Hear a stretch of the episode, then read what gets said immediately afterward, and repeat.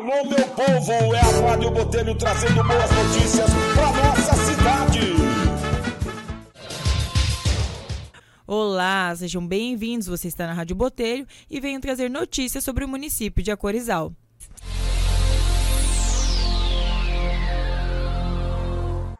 Consideradas uma espécie de patrimônio cultural, as praças servem para socialização dos moradores, esporte, lazer, além de possuir uma área verde. E foi pensando nisso que o deputado Botelho articulou a construção de uma praça pública no bairro Jardim das Acácias para utilização dos moradores da região. Essa foi a Rádio Botelho, nós vamos ficando por aqui e até a próxima. Esse é apenas o começo. Vote Botelho 44650, Grosso, buscando recursos, viabilizando projetos, criando oportunidades.